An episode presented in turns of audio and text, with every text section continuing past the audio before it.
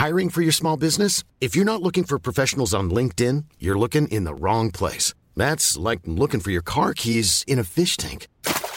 LinkedIn helps you hire professionals you can't find anywhere else, even those who aren't actively searching for a new job but might be open to the perfect role. In a given month, over 70% of LinkedIn users don't even visit other leading job sites. So start looking in the right place. With LinkedIn, you can hire professionals like a professional. Post your free job on linkedin.com slash people today.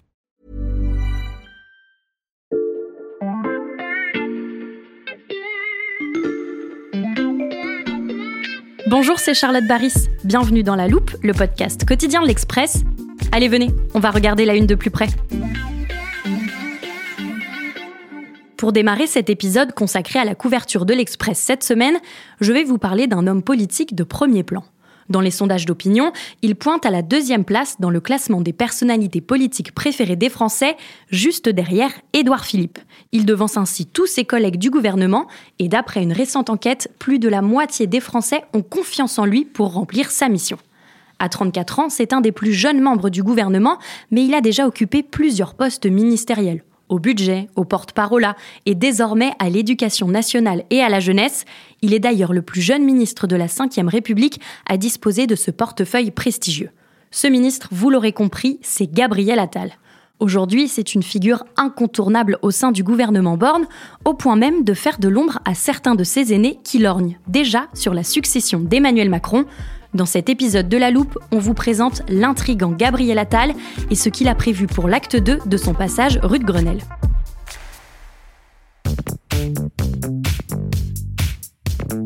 Mais avant de vous emmener dans les corridors du ministère, j'ai donné rendez-vous à Amdam Mostafavi, directrice adjointe en charge de la version numérique de l'Express. Bonjour Amdam. Bonjour Charlotte. Avec toi, on va parler de ce qui a motivé le choix de cette une sur Gabriel Attal, le ministre de l'Éducation, parce qu'une fois n'est pas coutume, ça n'était pas le sujet de départ. Oui, tout à fait, il faut se projeter. On est le mardi après-midi, euh, le moment où on fait tous notre conférence de rédaction habituelle pour déterminer le menu de ce qui sera dans l'hebdomadaire la semaine suivante. Et on était parti sur un tout autre sujet, sujet que je ne te dévoilerai pas puisqu'on a décidé mhm. de le garder pour une, une un peu plus tard. Mais en fait, au moment, en sortant de cette réunion, on se dit, mais la semaine prochaine, il va y avoir le classement euh, PISA, et il serait intéressant, euh, du coup, de faire un, focus sur l'éducation, mhm. euh, qui est un sujet important sur lequel on voulait déjà travailler au moment de la rentrée, mais on n'avait pas encore suffisamment d'éléments tangibles. Mais là, on s'est dit que le classement pouvait nous, nous, donner une bonne opportunité, et pourquoi pas, évidemment, à travers la personne qui incarne l'éducation en ce moment, à savoir le ministre Gabriel Attal. Mhm. L'hebdomadaire sort le jeudi et les résultats du classement tombaient le mardi. Les annonces de Gabriel Attal allaient donc être en une de l'information euh, de cette journée. Comment la rédaction gère ce genre de situation? C'est un arbitrage qu'on fait régulièrement. Mhm. Euh, on décide parfois de sortir euh, des articles dans notre version numérique avant de les mettre dans l'hebdomadaire et de les mettre en fonction du meilleur timing, du meilleur mhm. moment par rapport à l'actualité. là, évidemment, ça se justifiait tout à fait. De plus, on avait eu la possibilité d'avoir dès la fin de la semaine précédente les résultats euh, du classement. De ce fait, on était préparé, on avait déjà préparé des mhm. articles. Euh, Amandine Roux, qui suit l'éducation, avait déjà pu préparer le volet éducation. Et de l'autre côté, Erwan Bruckert, euh, qui suit la politique, la majorité, avait pu rencontrer le ministre le vendredi précédent et avait aussi du coup une idée mhm. des annonces qui allaient être faites. On a pu sortir tout cela au moment de l'actualité, notre enquête et toute une série d'autres contenus qu'on peut voir sur notre site. Cette enquête dans le magazine, elle est d'ailleurs titrée L'intrigant Monsieur Attal. Pourquoi avoir choisi ce qualificatif en particulier? On a choisi ce qualificatif parce que c'est un personnage médiatique, très médiatique même en ce moment. Il est vraiment un peu incontournable. Mmh. Pourquoi? Parce qu'il est très actif euh, depuis sa prise de poste et il intrigue dans le sens où on se demande ce dont il est capable, on se demande s'il peut réformer ce qu'on a toujours appelé le mammouth de l'éducation nationale. Mhm. On sait aussi qu'il a une certaine popularité dans l'opinion publique, euh, mais qu'il a aussi la dure tâche de convaincre les 859 000 enseignants euh, de sa légitimité.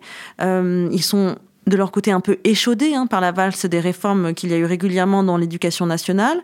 Donc son âge, son positionnement au sein de la Macronie aussi, ses ambitions pour l'avenir, tout cela euh, à l'Express nous a donc intrigués et c'est pour ça qu'on a fait cette une. Amda Mostafavi, directrice adjointe de la rédaction en charge du numérique, merci et à bientôt. À bientôt. Dans la suite de cet épisode, on tourne les pages du magazine et on pénètre dans les arcanes du ministère de l'Éducation.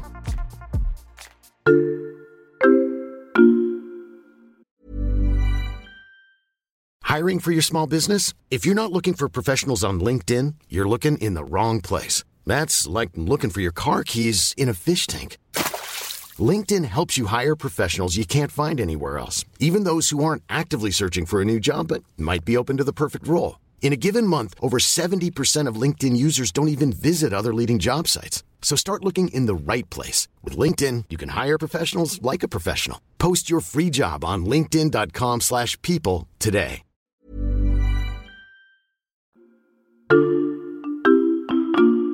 Pour comprendre un peu mieux l'intrigant Gabriel Attal et son plan pour l'école, j'ai donné rendez-vous aux deux journalistes qui ont écrit le dossier de la semaine, Erwan Brucker, rédacteur en chef adjoint du service politique de l'Express. Bonjour Erwan. Bonjour Charlotte. Et Amandine Hiroux, grand reporter au service Société en charge des questions éducatives. Bonjour Amandine, bienvenue. Bonjour Charlotte. Vous avez écrit ensemble ce dossier sur le ministre de l'Éducation nationale quelques jours avant la publication de l'étude PISA 2022.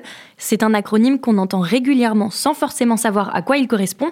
Alors Amandine, de quoi s'agit-il? Alors PISA, ça veut dire Programme international pour le suivi des acquis des élèves.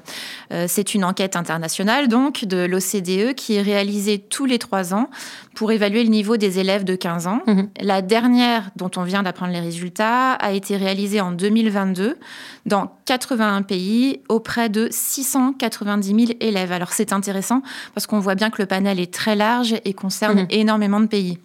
Alors je précise juste que la dernière enquête avait été menée en 2018 et qu'il s'est donc écoulé 4 ans entre les deux études, et non pas 3 pour une fois, euh, tout simplement parce que le Covid est passé par là. Et de manière générale, où se situe la France dans ces classements PISA? Alors voilà déjà plusieurs années que les résultats français ne sont pas bons, c'est-à-dire que la France se situe à chaque fois dans le ventre mou du classement, mhm. malheureusement. Euh, ce qui la distingue aussi à chaque fois, c'est son aspect très inégalitaire, le fait que les élèves issus de milieux défavorisés réussissent moins bien que ceux issus de milieux favorisés. Mmh.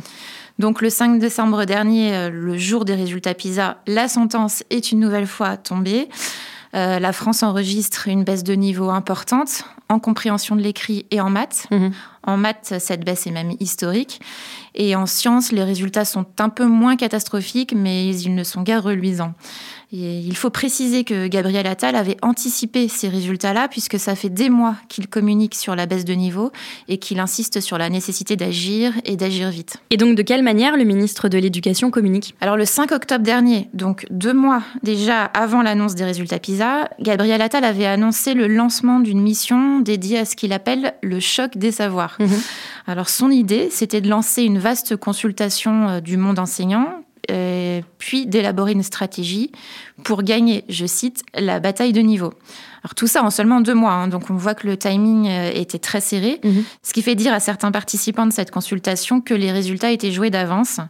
Et c'est vrai que pendant ces deux mois, le ministre a égrené dans les médias plusieurs pistes et mesures possibles avant donc de les officialiser mhm. mardi dernier, le jour même de la publication de l'étude PISA 2022.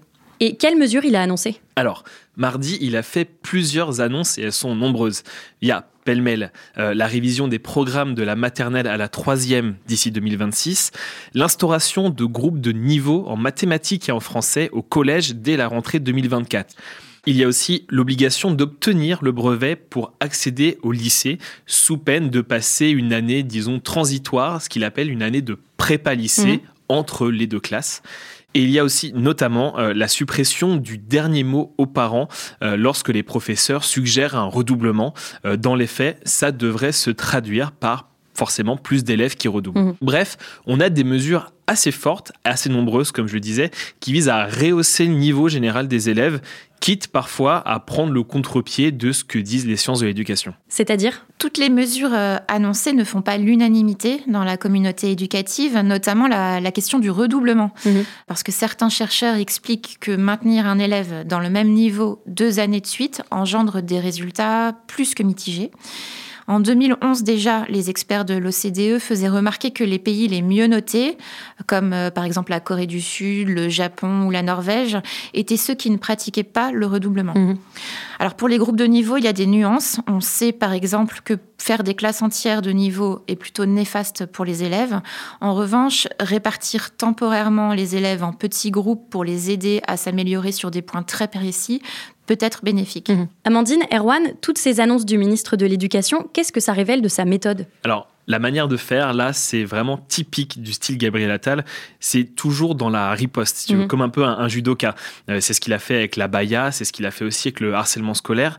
Dès qu'il y a une polémique, il, surfe sur la vague et il annonce des mesures fortes qui vont lui donner momentanément un shoot de notoriété. C'est très malin et c'est aussi une manière de faire relativement efficace auprès de l'opinion mhm. publique. Et là, on le voit aussi là, c'est-à-dire que ça riposte au classement PISA qui objectivement n'est pas bon pour la France. C'est exactement la même logique. Euh, il n'encaisse pas, il veut riposter tout de suite, sauf que là, il va plus loin. Il va plus loin, c'est-à-dire? Bah, Jusqu'ici, c'était un petit peu le ministre des parents, pas le ministre des profs. Il se veut rassurant, il dit aux parents, on va bien s'occuper de vos enfants, on va les bichonner à l'école. Là, il se replie un peu sur son cœur de métier, on va dire, euh, de ministre de l'Éducation. Il parle de pédagogie, de programme, de fonctionnement de mmh. l'école. Donc c'est un peu, en fait, comme s'il s'était donné le temps de prendre ses marques au début, avec des mesures assez court-termistes, mais très fortes dans l'opinion. Et maintenant, il s'apprête à ouvrir l'acte 2, en quelque sorte, de son passage au ministère de l'Éducation. Dans le portrait de Gabriel Attal que tu as fait pour ce numéro, Erwan, tu évoques également ses relations avec le reste de la Macronie, et on peut dire que le ministre de l'Éducation est une personnalité assez clivante parmi ses collègues. Comment tu le décrirais? Alors, Charlotte, je ne vais pas tout te dévoiler ici, hein, mais je dirais que c'est un loup solitaire, en fait. Contrairement à, ses collègues comme euh, Gérald Darmanin ou Bruno Le Maire, euh, il n'a pas d'écurie, il n'a pas de parlementaire renaissance euh, qui pourrait défendre sa vision des choses. Mmh. Darmanin a ses darmanistes, Le Maire a ses le mériste, Attal n'a pas vraiment ses atalistes en tant que tel, si tu veux. Ce dont je me suis rendu compte en faisant cette enquête, c'est qu'il n'a pas de compagnonnage politique et que ses collègues ministres lui reprochent, alors évidemment souvent en off, de faire un peu cavalier seul, de ne pas être collectif, de ne mhm. pas la jouer collectif. Son seul cercle, en fait, il est constitué de ses quatre plus proches conseillers qui l'ont suivi absolument partout au cours des quatre dernières années. Les gens que j'ai interrogés pour mon enquête, d'ailleurs, soulignent que ce sont d'énormes bosseurs qui sont dévoués complètement à Gabriel Attal, mhm. presque à la vie et à la mort, et qu'ils savent très bien surfer sur le buzz comme sur le niveau des élèves français à l'école. Le niveau des élèves qui baisse, on y revient.